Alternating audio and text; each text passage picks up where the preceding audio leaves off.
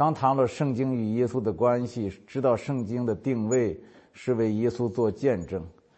呃，更早的时候，我们在大义篇里谈了旧约对耶稣的预言、预备、预期、预表四个预。现在这一刻呢，我们来谈一谈，在信仰实际当中，我们怎么从圣经中读出耶稣来？也就是怎样才能不停留于圣经本身，而是进到他所见证的耶稣里去？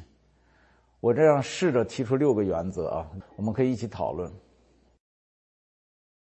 第一，读圣经是为了信耶稣。既然圣经是给耶稣做见证的。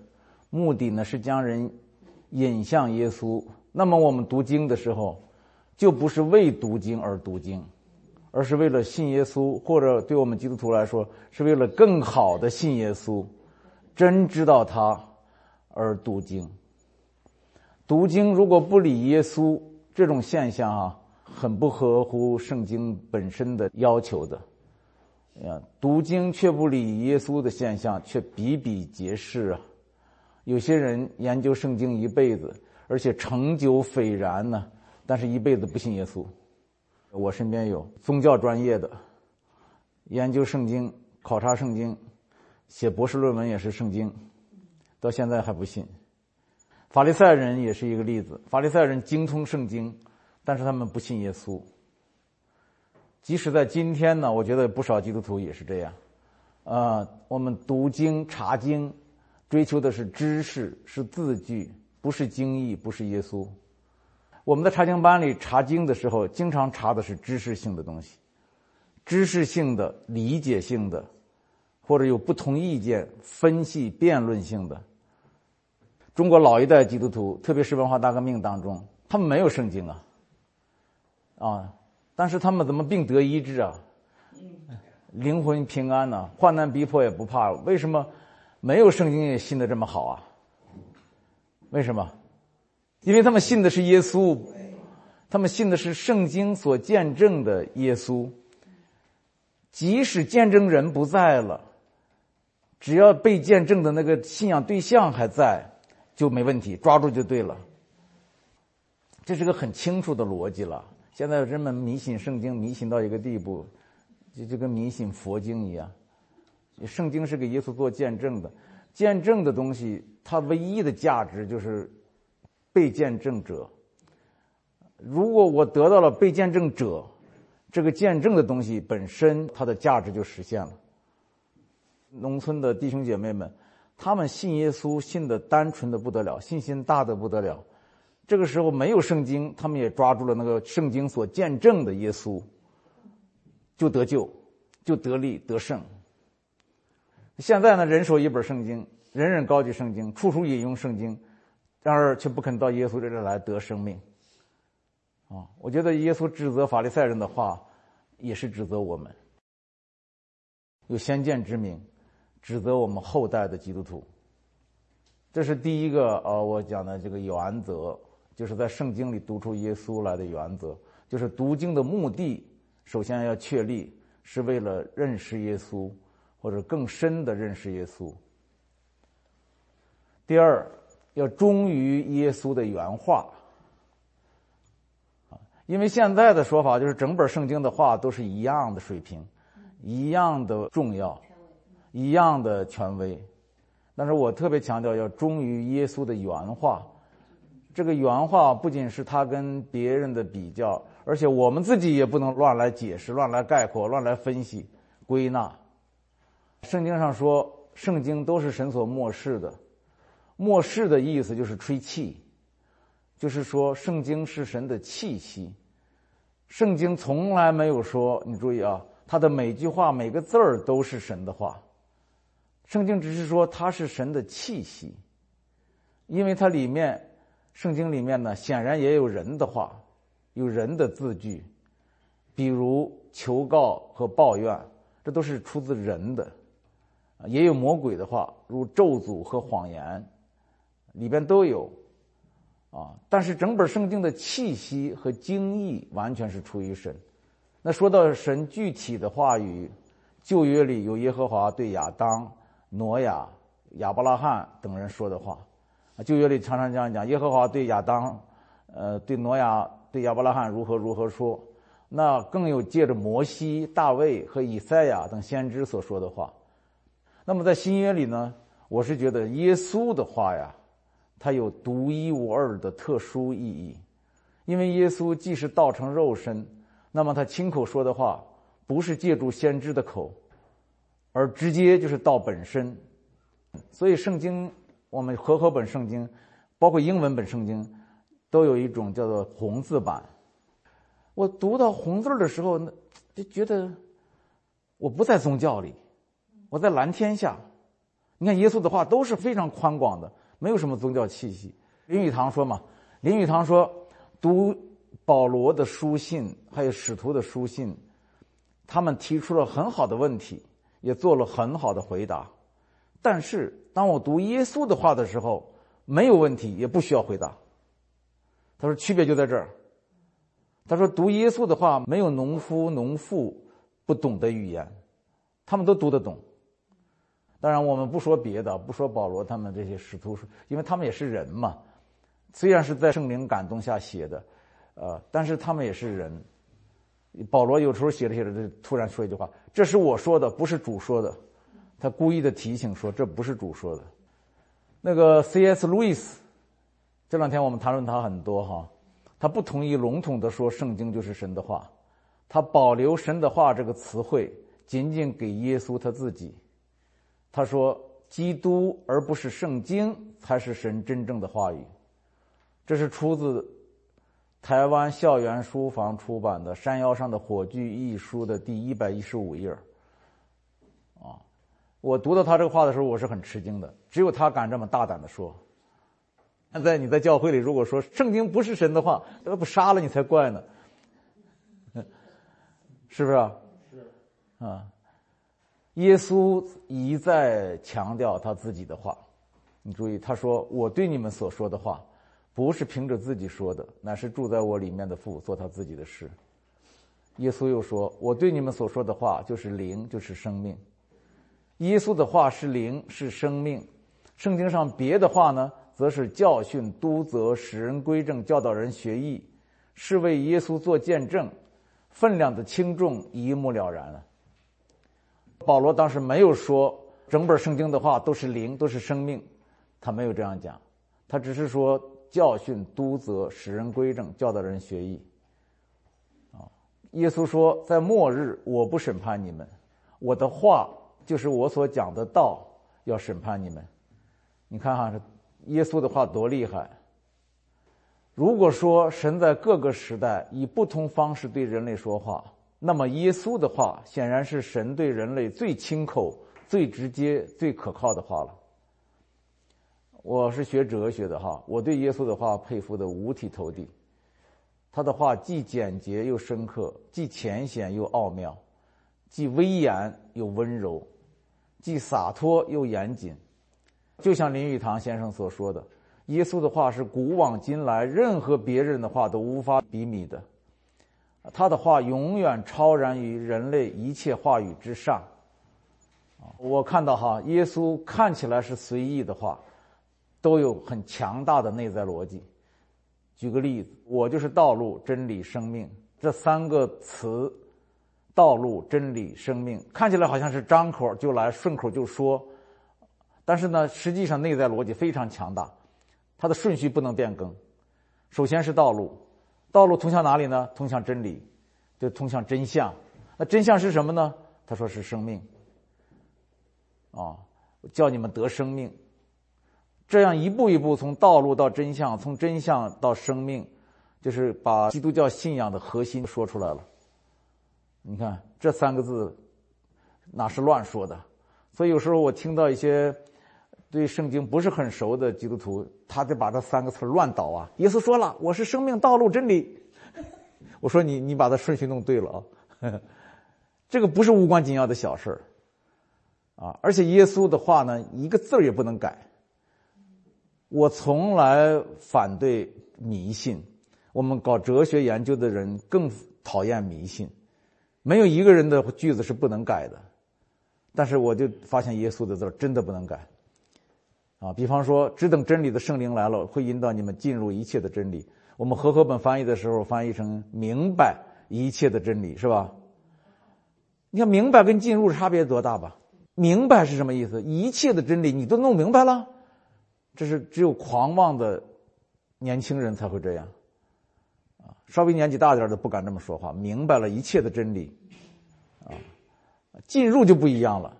进入越进入无限的真理，我们就越发现自己渺小。啊，发现自己有限。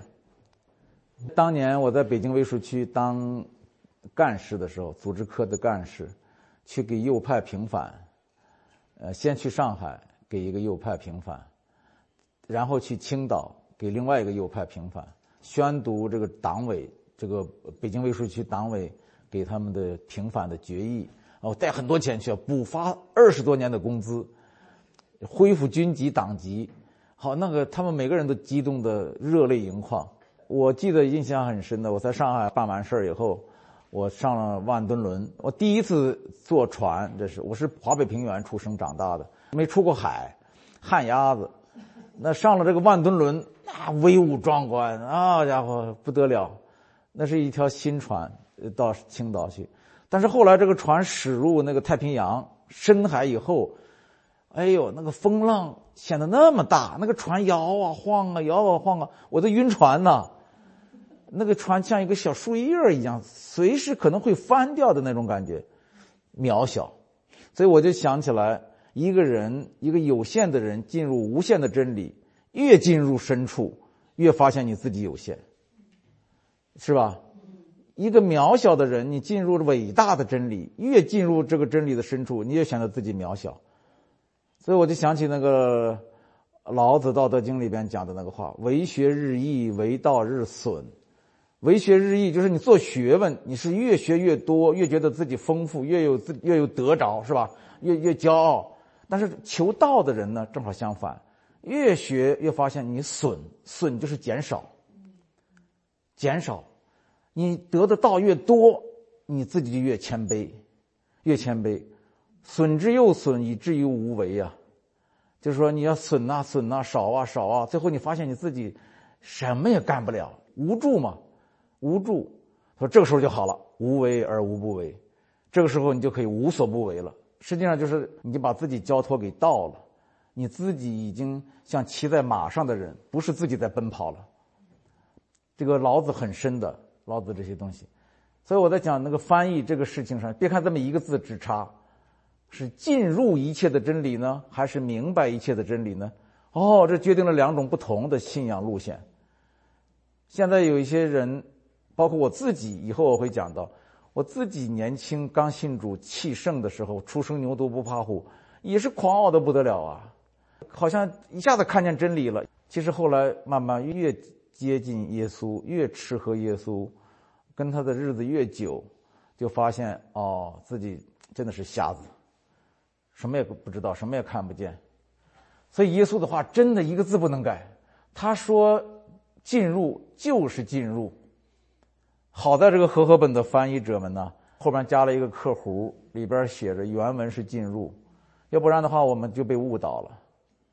还有，耶稣在福音书里讲到末日的时候，你们注意那个词，他说：“神要将他的选民从四风招了来，风。”但是我们翻译的时候翻译成“方”，四方又错了，又错了，因为那个时候已经没有东西南北了，还有什么方不方啊？空间已经支离破碎了，时空整个时空的结构已经粉碎了，所以说耶稣用的是“风”，四风。哦，我发现耶稣真是用词准确的不得了，让你佩服的五体投地。这是我说为什么要忠于耶稣的原话，啊，我也想到耶稣是道成肉身，亲自来到人间，那么该说的话他一定都说了，啊，也一定都说明白了，所以呢，耶稣常常有一句口头禅一样的话，他说：“有耳可听的就应当听。”当时我就觉得这个话好像没有什么意义嘛，后来我才明白，他有能力把话说明白，凡是长耳朵的就可以听。是这个意思，我们人呢，稍微复杂一点的事情就说不清楚，说不清楚呢，就千方百计的说清楚，结果用的句子就很长，那个词呢就很晦涩难懂。但是耶稣的话都是浅白的很，有的人就觉得他不深刻，很浅白，像小学，像一加一等二。保罗那个东西就有点像大学似的。啊，那神学家们就更不得了，神学家们搞出东西来，头头是道，就觉得我是博士后了，超过保罗了。其实你知道吗？越说的清楚，越说的简单的越伟大，是不是啊？你把话说简单真不容易啊！耶稣真的把话说到点儿上去。你看他打的比喻，呃，寓言故事，他那个话语的那个那个内在的力量，但是他用的全是很简单的。我查了查哈，我们人生当中所有常见的现象，耶稣全引用过。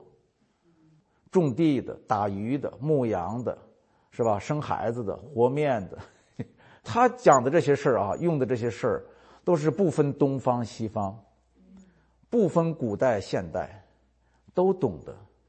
只要你是个人在地上活着，你就得吃喝、拉撒睡，这些，他全给用上。他用上这些事儿呢，他讲的不是人间的道理，他讲的是超越人间的天国的道理。妙就妙在这儿。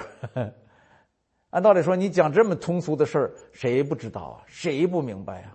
撒种啊，收割呀，扬长啊，放羊啊，分家呀，妇女发面，呃，怎么生小孩啊？什么这些东西，谁都懂。你还能讲出什么新意来吗？哎。耶稣让每件事都讲出你绝对想不到的心意出来，你说伟大不伟大？我觉得一个基督徒要对耶稣永远保持着一个奥秘的那种好奇心，这说明我们还有救。如果你一个基督徒觉得耶稣没啥了，小学了，A B C 了，那你就没救了。那不是耶稣浅了，是我们太浅了。我们浅尝辄止了，浅尝辄止。耶稣是奥秘，所以那个尊主圣饭里边讲，耶稣是那天国隐藏的玛纳。保罗，你别看写的那么深呢，他在耶稣面前像小学生一样。他说：“神的奥秘就是基督。”他自己佩服耶稣，佩服的五体投地。耶稣的话不识字的人也听得懂，乡下老太太也受感动，但是大学教授们呢，也照样佩服。这是我讲的第二点啊，要忠于耶稣的原话，不要随便改动，不要随便提炼，啊，不要随便的归纳分析。耶稣的话就是耶稣的话，不是耶稣的话全是人的话，人的话都有人的臭味儿，人味儿，啊，不能全信。第三点哈，警惕人的概括，就是我们在读圣经的时候。要小心，要警惕人的概括，因为出于理性的本能，人类很容易也很喜欢概括分析，特别是对圣经也不例外。不管什么人，动不动就解释圣经，一本一本的解经书，多的是解经书，这太儿戏了。圣经就像我们基督教的宪法，那宪法不能谁想解释谁解释的，在中国解释宪法的权利归。全国人民代表大会，在美国归大法官，大法官才有权解释。我们基督教里边是不是个人就解释圣经？哎，这个乱呢，一片乱象。过去呢，只有一个教皇，那个教皇他解释圣经。宗教改革有一个后遗症，就是有多少基督徒就有多少教皇，人人是教皇。任何一种概括都是一种冒险。啊，比方说，七个音符是对音频的一个概括，哆来咪发嗦拉西，是吧？好像这七个音就把一切都概括进去了，哪里知道呢？这么一概括，就损失了中间无数个音节呀，切断了声音的连续性啊，是不是？颜色，什么赤橙黄绿青蓝紫七色，但是你知道，你这么一分成七色的时候，中间的色全部都不见了，都被省略掉了。而这个颜色实际上是一个连续不断的一个过程，而且还有可见光谱、不可见光谱，全部加起来，呃，整个是连在一起的。你现在好就概括成七样，同样，我们在讲到那个三位一体、因信称义什么这个那个那个，这种概括都丢掉很多东西。林语堂在谈到耶稣的话与神学概括的这个差别的时候说：“他说，任何概括都是歪曲，任何总结都是篡改。”他说：“耶稣的话没有蒙昧人自己听不懂的。”而无论哪一种神学的分析和概括，都常常削弱了耶稣话语的力量与清晰度。比方说，一次得救，永远得救，这是一个概括；预定论是又一个概括，就是像三位一体这样被普遍接受的概括，也很容易使人陷入无理误当中。这种概括就等于用用平面几何来概括立体几何。你根本没法概括的。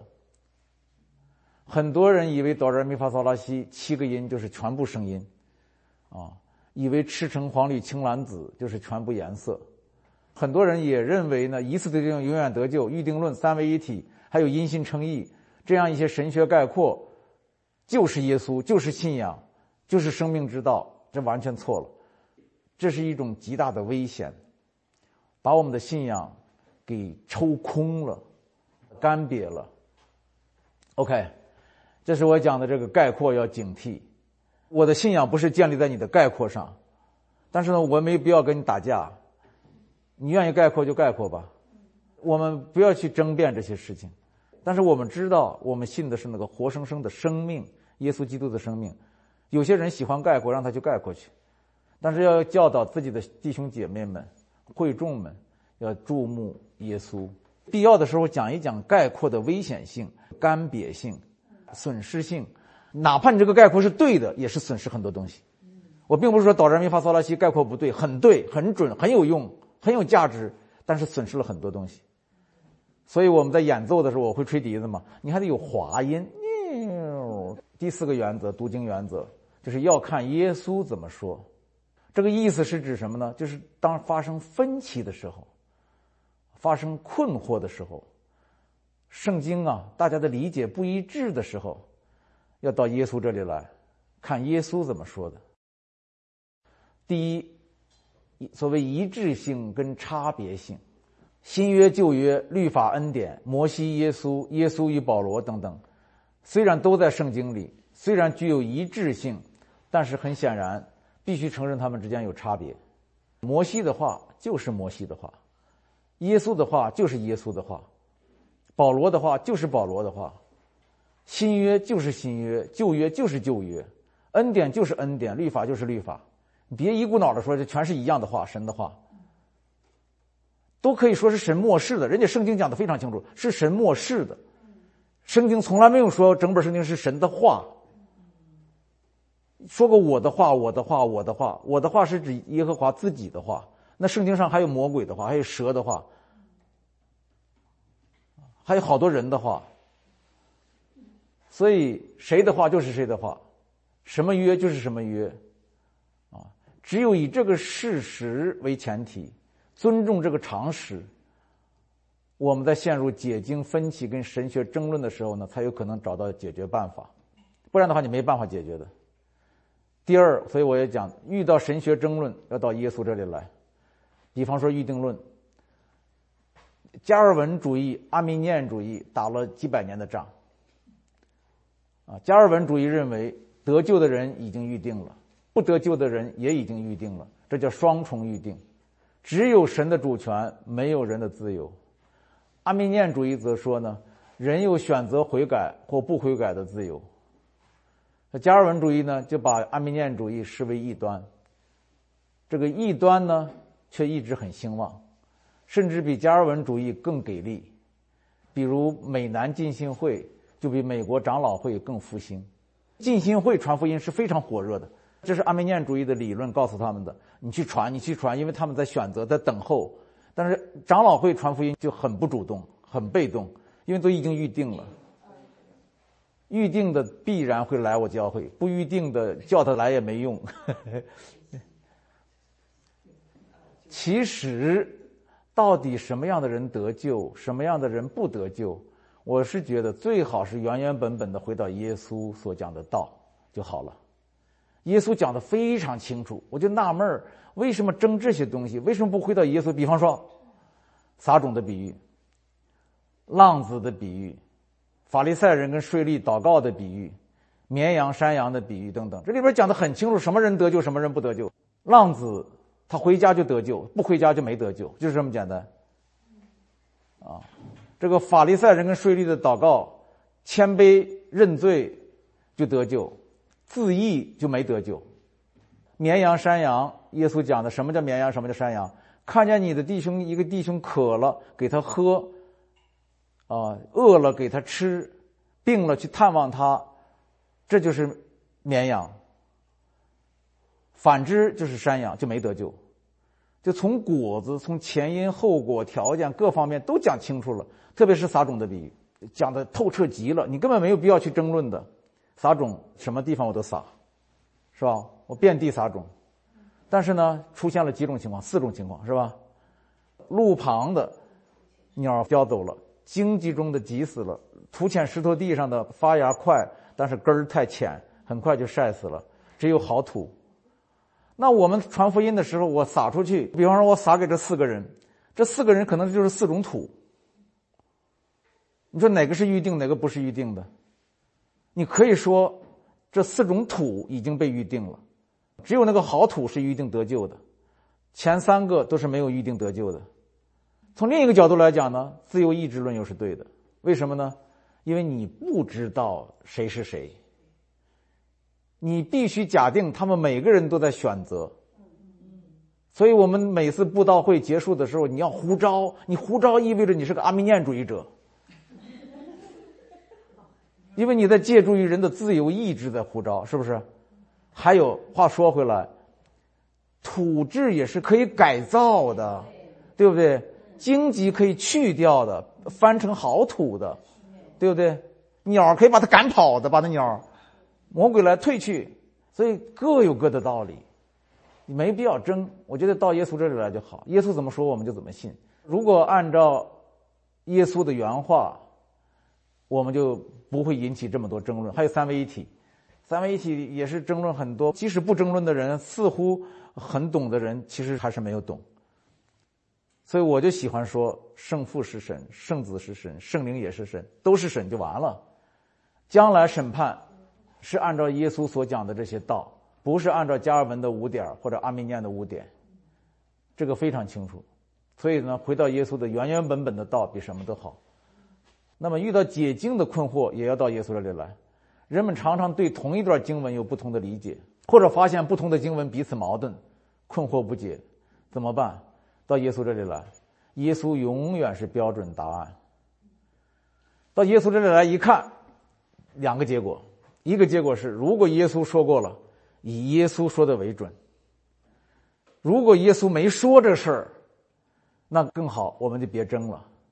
为什么呢？因为耶稣没有说一定不重要，没必要争，怎么都行。就是，比方说，举个例子，保罗要女人蒙头，保罗要女人蒙头，不许女人讲道等等。就格林多前书啊，还有提摩太前书都讲到这些事情。眼下呢，虽然有些教会依然按这段经文行事，但是几乎所有的女信徒都不蒙头了。许多女人站讲台了，不少教会有女传道、女牧师。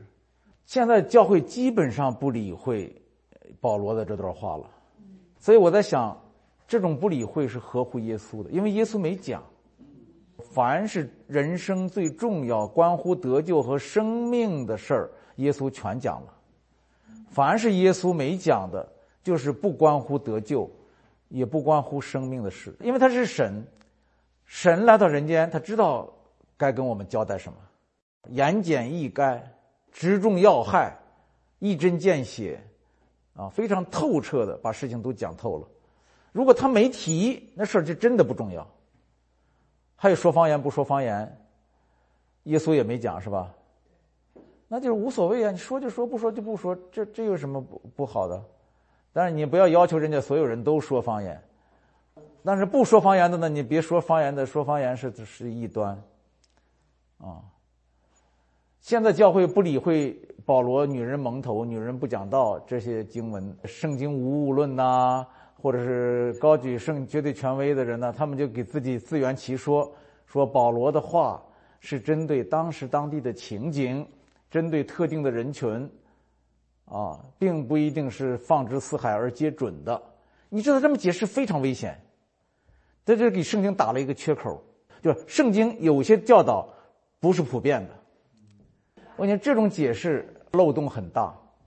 如果圣经的教导不是绝对真理，如果不是普遍有效，如果其中有一些内容不绝对不普遍，可以因时代、因文化、因地域而变通，那么马上就有个问题：圣经中哪些内容是这样的？就开始分辨。你一分辨，麻烦就来了。这样分辨给圣经的绝对性跟普遍性打开一个缺口，一发不可收拾。因为你只要一着手分析圣经哪些话是绝对和普遍的，哪些话不绝对不普遍，这已是大不敬了。你再开始分析神的话对不对？哪些是神的话，哪些不是神的话？那怎么办？其实我想只有一个办法，到耶稣这里来。这就是为什么耶稣一再说你们要到我这里来。你们查考圣经为什么不到我这里来？事情就是很简单，到耶稣这里来就好了。有人说耶稣没讲女人蒙头不蒙头啊，也没讲讲道不讲道这件事啊。对了，这就对了。耶稣没讲，说明这件事不重要、不根本。啊，耶稣既然道成肉身入世救人，那么关乎救恩和生命的事，他该说的话一定都说了，该做的事一定都做了。他最后在十字架上说成了，就是该做成的都做成了。反过来讲，凡是耶稣没有说、没有做的。一定是不关乎救恩、不关乎生命的事。耶稣替我们死，担当我们的罪，这个他做了，是吧？但是耶稣没有替我们吃饭，让我们不必再吃饭，因为这个我们可以自己做。好多事儿了。后来保罗他们、彼得他们在使徒书信里边写了很多教会的事情啊，耶稣都没提过，没提过，就是说你是可以变通的，只要舍己背十字架，跟随耶稣就好。啊，类似的事儿还有。祷告有没有方言？敬拜时跳不跳舞？拍不拍手？我觉得，耶稣既然没提这些事儿，这些事儿就不关乎救恩和生命。但是那拍手跳舞的就说大卫还拍呢，大师大卫还跳呢，所以我们也应该跳。你可以跳，没问题。但是那不跳的，你别要求人家跳。像我，我跳不起来，跳不起来，你们也原谅我。跳不起来就是跳不起来，这不这个不关乎救恩啊。就是彼此包容。这有些事儿是绝对的，有些事儿是相对的。关乎耶稣的事儿都是绝对的，不关乎神的事儿，不关乎圣灵，不关乎耶稣的事儿，这不是绝对的，都是相对的。最后第四点，我讲哈，认准耶稣，不再迟疑。厚厚的一本圣经，新旧约几千年，这里说要这样，那里说要那样，很多的律法、诫命、条列、训词、语义、责备、劝勉，数不清的耶和华如此说，因时因地并不相同。一个基督徒读圣经读的越多越久，越得小心一件事儿：我到底该背哪一段经文？该听哪一条劝诫？该做哪一件圣事？现在我们知道了，答案是到耶稣这里来。既然耶稣先来找我们了，也为我们做成了一切；既然我们信了他，也得了他的恩典，那么我们就应当立定心志，以他为标杆，以他为准绳，以他为一切律法的成全。为最后的定准者、审判者，这是第四个读经的原则哈。第五个读经的原则就是神的末世与末世的神。新旧约的一体性，就一体在耶稣身上；新旧约的完整性就完整在耶稣身上。啊，那么如果说新旧约都是出于神，那么耶稣就是神本身。如果说新旧约都是神的末世，那么耶稣就是末世的神，啊，如果说读经就是读神的末世，那么如果不归向末世的神，不到耶稣这里来，就说不过去。神的末世很重要，但比神的末世更重要的就是末世的神本身，这是显而易见的。路易斯，我又提到路易斯啊，他是一个信仰纯正的作家，牛津大学教授。他说过，他直截了当的说，他的信仰不是建立在圣经无误上，而是建立在耶稣基督上。他把神的话归给耶稣，而不归给整本圣经。如果我们只知道神的话，却不晓得神还活着，这就是把圣经当成遗嘱。要知道一点，圣经跟《论语》不同，跟《道德经》不同，因为《论语》的作者孔子已经死了，《道德经》它的作者老子也死了。所以你要认识孔子和老子，只能读《论语》和《道德经》。但是圣经的作者还活着，你不是只能读圣经才能认识神，你可以面对面认识神，而且你只有面对面，你才听他的圣灵的话、圣灵的引导、圣灵的解释，你才能明白圣经的话。只有圣灵的解释有最高的权威。我在这里插一个约翰卫斯理，如果你们读那个约翰卫斯理日记，他的第一篇日记讲的就是这么一件事儿。他到一个英国的乡下去传道，讲道的时候呢，有一个老太太跟他说：“呃，约翰卫斯理啊，你这段圣经经文念错了。”他说：“没有错呀。”他又看了一遍，又念了一遍。那个乡下老太太听了以后说：“错了，这肯定不是神说的。”约翰·卫斯利说：“没有错呀，一个字都不错呀。”老太太就说：“圣灵告诉我你错了。”约翰·卫斯利很吃惊，回家以后查原文，一查翻译有问题，所以他日记里写道：“他说这件事告诉我，圣灵是圣经的作者，作者说错了就是错了。”就必须查错，一定在什么地方错了。这个圣经的作者还活着，就是神，就是耶稣，就是圣灵。我们读经可以借着圣灵的引导，进入与耶稣面对面的境界。如果不是这样，就只能得到一些圣经知识。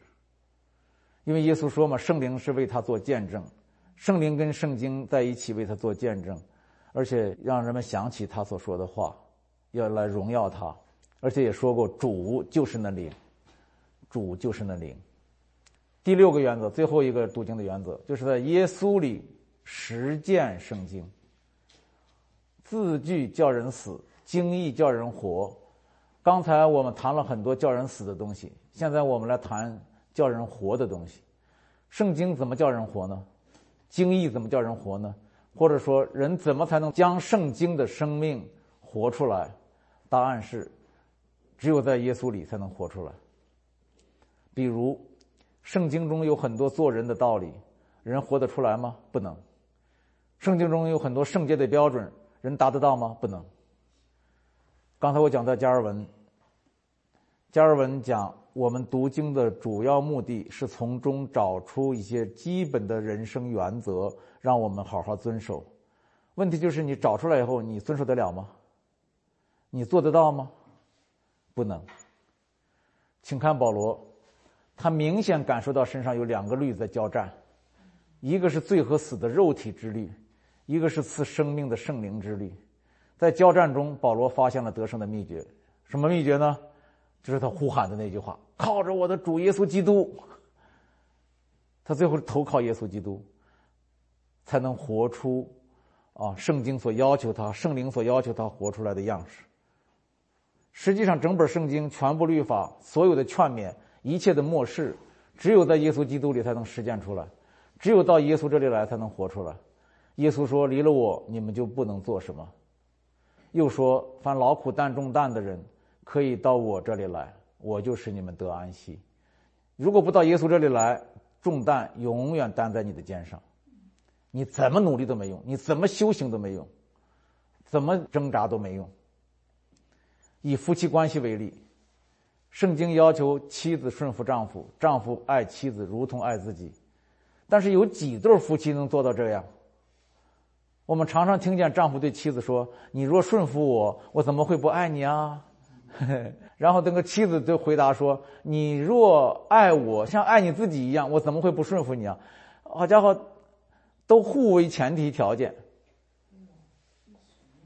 看来啊。圣经中理想主义的夫妻之道，夫妻二人很难兑现，怎么办？我自己体会哈，只有在耶稣里才能兑现。也就是说，夫妻两个啊，只要有一个人在耶稣里背十字架就可以，不用两个人都背，一起背当然好了，但是有一个就够。因为你说耶稣不讲夫妻之爱啊，耶稣从来没有讲夫妻之爱，相反，他在讲那个丈夫撇下妻子来跟从他。耶稣从来不讲夫妻之爱，你们注意啊，从来不讲夫妻之爱，讲这个恩恩爱爱。就现在我们家庭婚姻辅导里边老是讲啊，上帝特别看重家庭，你千万不能丢下家庭，要先经营好家庭什么。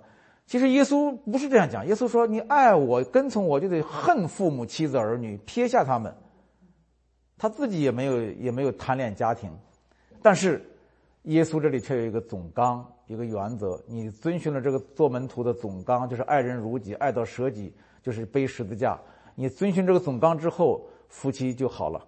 就是你爱耶稣爱到一个程度，可以撇下一切的时候，你就得着一切。撇下妻子，就得着了你的妻子。为什么呢？因为你是背十字架。背十字架，背十字架什么意思？就忍辱负重。妻子怎么对丈夫，丈夫就是此爱妻子。你爱我，我爱你；你不爱我，我也爱你；你恨我，我也爱你；你杀了我，我还爱你。如果丈夫是这个样子的话，妻子对丈夫会怎么样？一般来说呢，都是这个一个巴掌拍不响，双方都有问题。所以，只要有一方愿意舍己，完全舍己，把这老我粉碎掉，死彻底死掉，钉十字架。